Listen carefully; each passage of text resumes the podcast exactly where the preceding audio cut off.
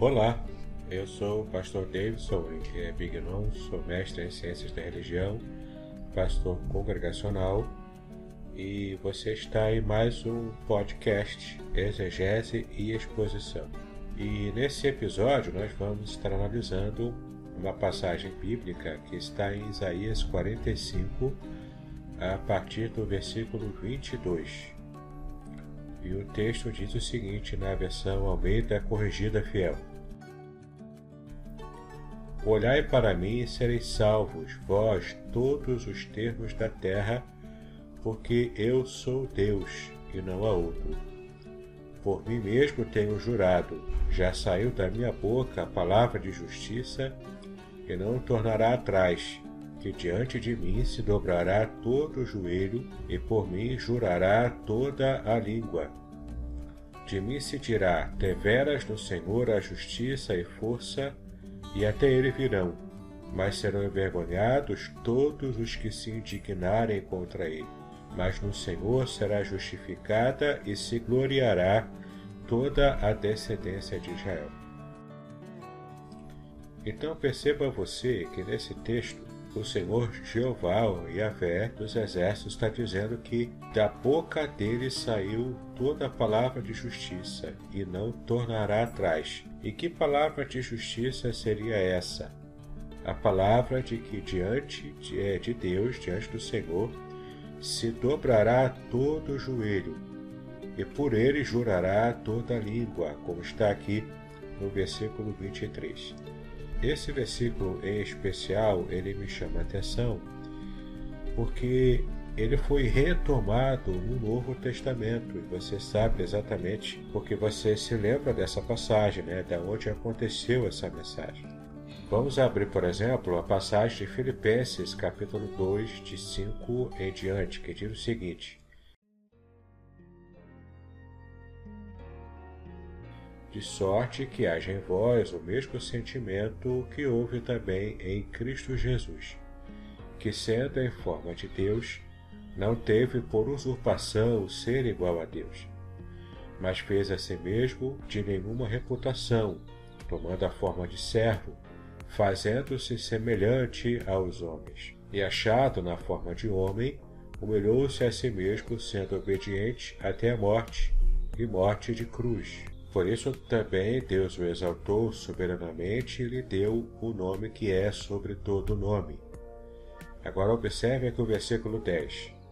Para que ao nome de Jesus se dobre todo o joelho dos que estão nos céus e na terra e debaixo da terra, e toda língua confesse que Jesus Cristo é o Senhor, para a glória de Deus Pai.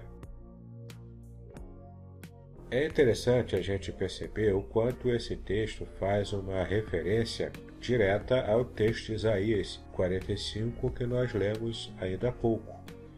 É muito interessante perceber também o quanto lá no contexto de Isaías 45 a gente vai perceber o quanto Deus é ciumento quanto à própria glória. Observe aqui Isaías 45, versículo 22. Olhai para mim e sereis salvos, vós todos os termos da terra, porque eu sou Deus e não há outro. Veja que interessante, eu sou Deus e não há outro.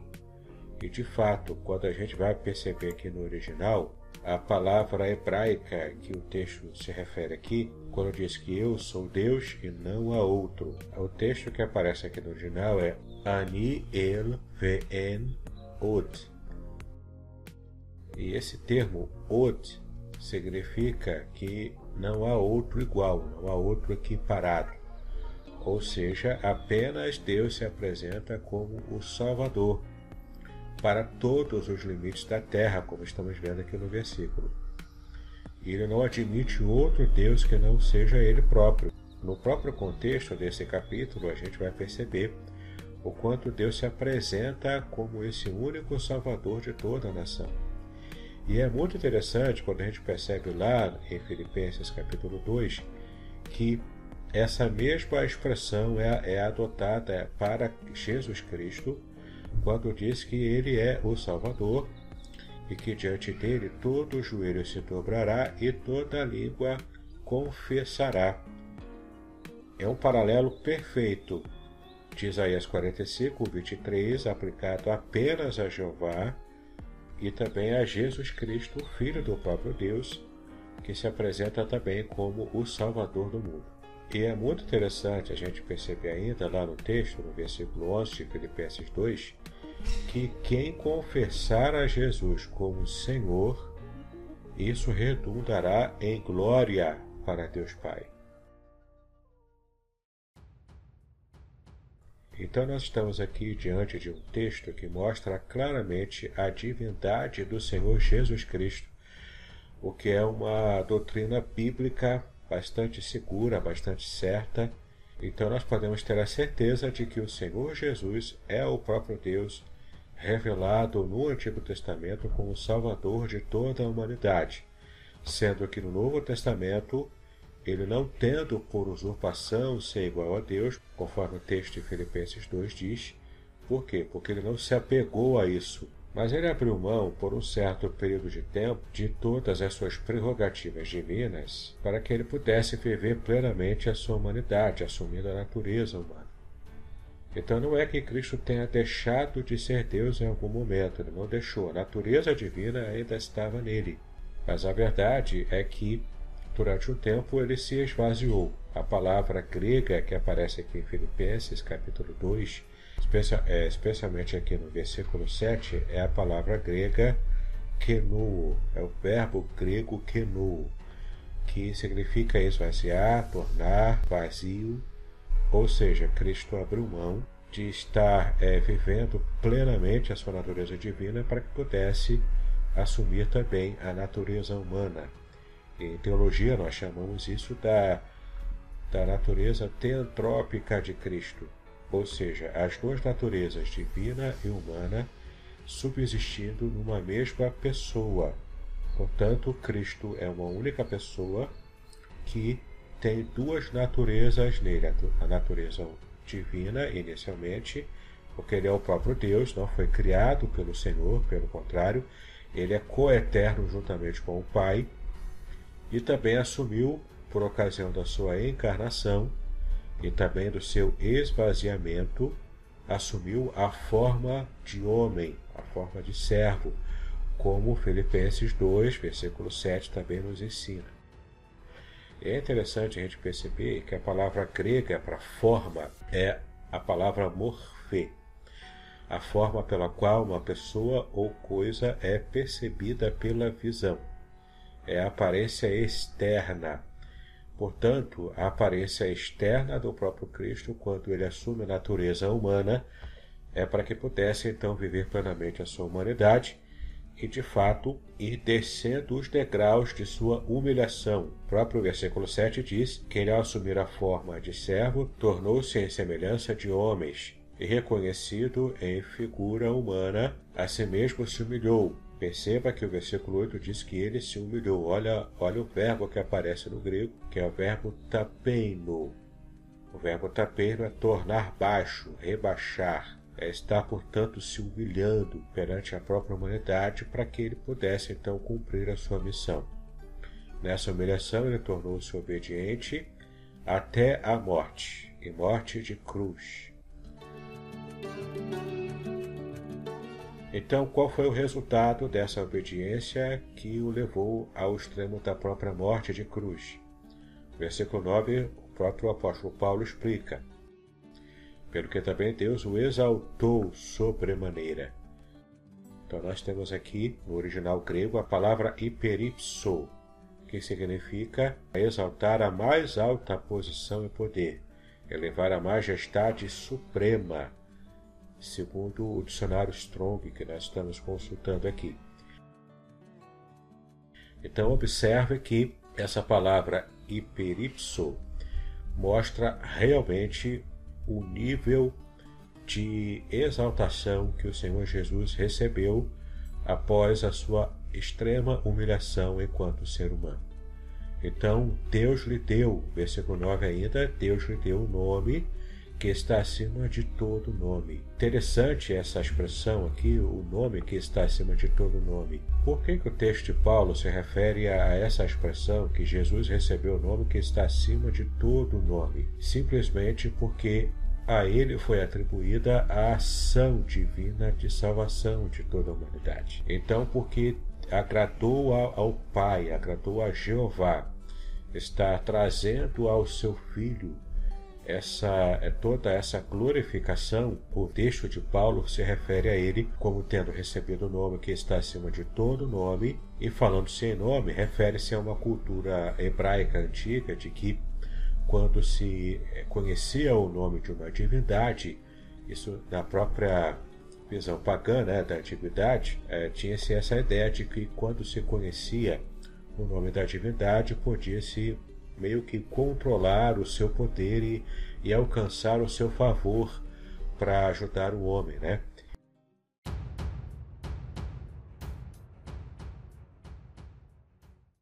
Inclusive no meio evangélico, algumas pessoas de algumas denominações e algumas interpretações equivocadas da palavra de Deus, especialmente denominações que, que aderem à doutrina da teologia da prosperidade acham que podem manipular a ação divina, é, conhecendo o nome dele e também fazendo certas campanhas.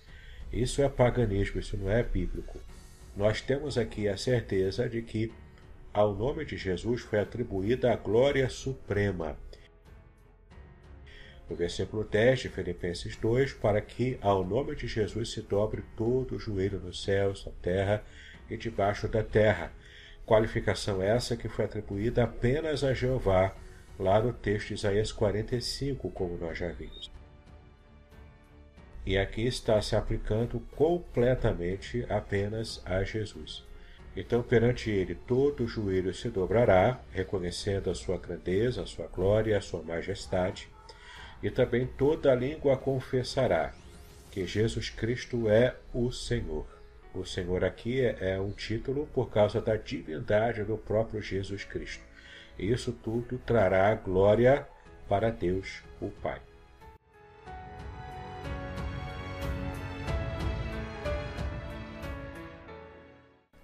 Eu creio que é, essa análise está bem clara para você, tanto no texto de Isaías 45, quanto também nesse texto de Filipenses 2, demonstrando claramente, à luz da exegese bíblica, que o Senhor Jesus é o próprio Deus e que não há sombra de dúvida sobre isso.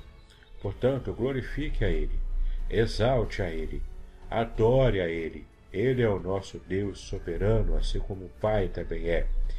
Nós podemos perceber o quanto o Senhor tem é, buscado salvar a humanidade. Se você ainda não conhece o Senhor Jesus como seu Senhor e Salvador pessoal, essa é uma boa oportunidade para reconhecê-lo como Senhor antes que você tenha que fazer isso é, obrigatoriamente, né, após o juízo final. Faça isso agora. Reconcilie-se com Deus e o Senhor estará abençoando a tua vida e você estará se preparando para o dia do juízo final, quando o nosso Senhor e Salvador Jesus Cristo se revelar com poder e autoridade no momento da sua vida, no dia da ira de Deus. Prepare-se para isso, meu querido. Reconheça o Senhor Jesus é o Senhor da nossa vida.